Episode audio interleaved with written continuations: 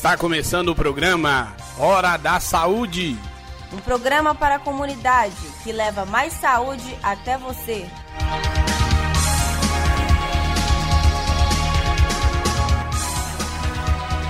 Olá, ouvinte. Meu nome é Matheus Monteiro. E eu sou Raíssa Lisboa. Nós somos estudantes da Faculdade de Medicina do Mucuri, mais conhecida como FAMUC, que fica na cidade de Teófilo Otoni. No programa de hoje, iremos conversar sobre a obesidade, que atualmente se configura um problema de saúde pública mundial. Estudos brasileiros estimam que, além do aumento da prevalência de obesidade em adultos, estima-se um aumento de 5,6% da população obesa entre 5 e 19 anos até 2030, chegando a 7,7 milhões de pessoas. Em um mundo onde a oferta de alimentos não é constante, a capacidade de armazenar energia é essencial à vida. Nesse sentido, os adipócitos, que são as células de gordura, são muito importantes. Elas guardam energia na forma de triglicerídeos e, quando necessário, a liberam na forma de ácidos graxos para serem usados em vários locais do organismo. Quando há um desbalanço na quantidade de tecido adiposo, tendendo a uma quantidade exacerbada de lipídios no organismo, é ocasionado também um desequilíbrio metabólico e endócrino, favorecendo um processo de inflamação e de maior risco a outras doenças. É nesse momento em que há a obesidade e ainda na fase anterior de sobrepeso, que se instaura uma condição clínica prejudicial à saúde.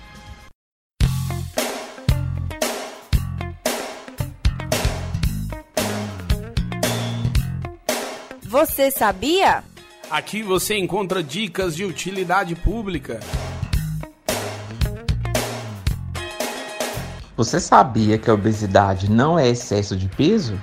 Há pessoas muito musculosas que estão acima do peso segundo padrões numéricos, mas que não apresentam excesso de tecido adiposo. Sendo assim, a obesidade não é um excesso de peso, e sim um excesso de adiposidade. Você sabia que o IMC não é a medida direta da adiposidade? O IMC é o índice de massa corporal. O seu valor é dado pelo resultado do peso em quilogramas dividido pelo quadrado da estatura em metros. Em um mesmo valor de IMC, as mulheres apresentam uma maior quantidade de gordura corporal do que os homens. Apesar dele não medir diretamente a adiposidade, ou seja, a quantidade de gordura no corpo, ele ainda é o método mais usado para avaliar a obesidade. Você sabia que a localização do tecido adiposo implica na morbidade? Muitas complicações da obesidade, como diabetes, hipertensão e o excesso de hormônios masculinos nas mulheres, está mais associado à gordura intraabdominal e ou da parte superior do corpo do que a adiposidade total do indivíduo.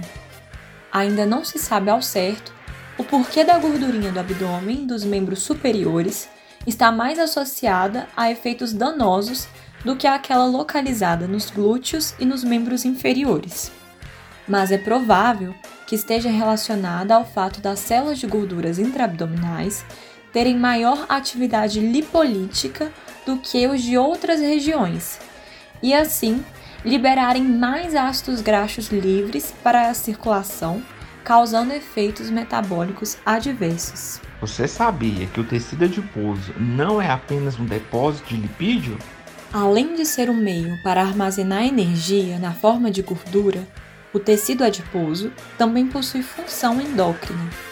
As células de gordura liberam diversas substâncias, como a leptina, que atua na regulação do apetite, e o angiotensinogênio, que age na regulação da pressão sanguínea.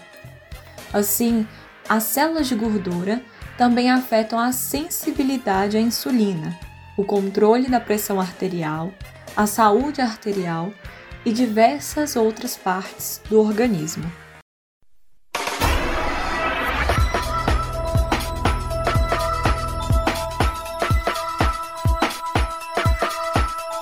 Mitos e verdades. Esclareça aqui as suas dúvidas sobre o que acontece na sua comunidade.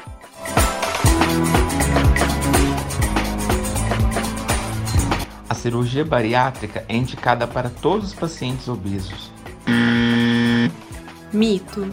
A cirurgia é indicada para aqueles casos com índice de massa corporal acima de 50 ou para as pessoas que apresentam IMC maior que 40, com ou sem doenças associadas e sem sucesso no tratamento clínico por no mínimo dois anos.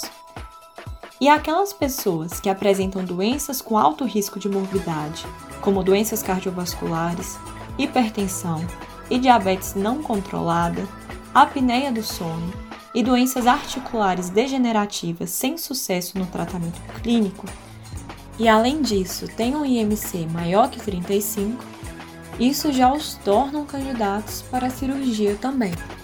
Crianças podem realizar cirurgia bariátrica. Mito. No Brasil, de acordo com o Conselho Federal de Medicina, a cirurgia bariátrica é indicada somente a partir dos 16 anos. A obesidade também está relacionada a questões genéticas. Verdade. Há alguns genes importantes na predisposição à obesidade. Foi observado em estudos com camundongos que algumas alterações em genes estão associadas à obesidade grave, resistência à insulina, hiperfagia e metabolismo deficiente. Ou seja, um camundongo com essa alteração engorda mais do que outros camundongos, recebendo a mesma quantidade de calorias.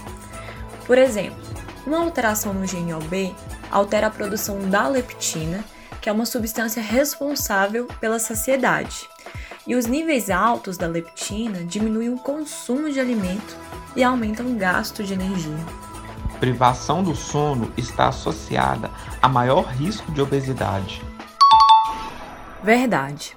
Tanto correlações epidemiológicas como dados científicos sugerem que a privação do sono aumenta o risco de obesidade. Mulheres com obesidade têm mais câncer de mama. Verdade. Estudos demonstram que a obesidade pode afetar negativamente no prognóstico do câncer de mama, especialmente em mulheres na menopausa, além de estarem mais propensas a terem metástases. Também foi observado que pacientes com câncer de mama, com excesso de peso e obesas apresentam maior risco de recorrência e resistência à terapêutica, independente de estarem antes ou após a menopausa. Pessoas obesas têm maior chance de complicações caso contraiam Covid-19. Verdade. Pessoas com obesidade apresentam maior número de marcadores inflamatórios no corpo, tendo maior risco de apresentarem sérias complicações caso sejam infectadas pelo novo coronavírus. As lesões provocadas por essa inflamação exacerbada levam à formação de coágulos, culminando em quadros de trombose e embolia pulmonar. Tendo em vista todos os prejuízos à saúde associados à obesidade, é extremamente importante manter um estilo de vida saudável, sono regular, prática de exercícios físicos e evitar alimentos ultraprocessados e ultracalóricos.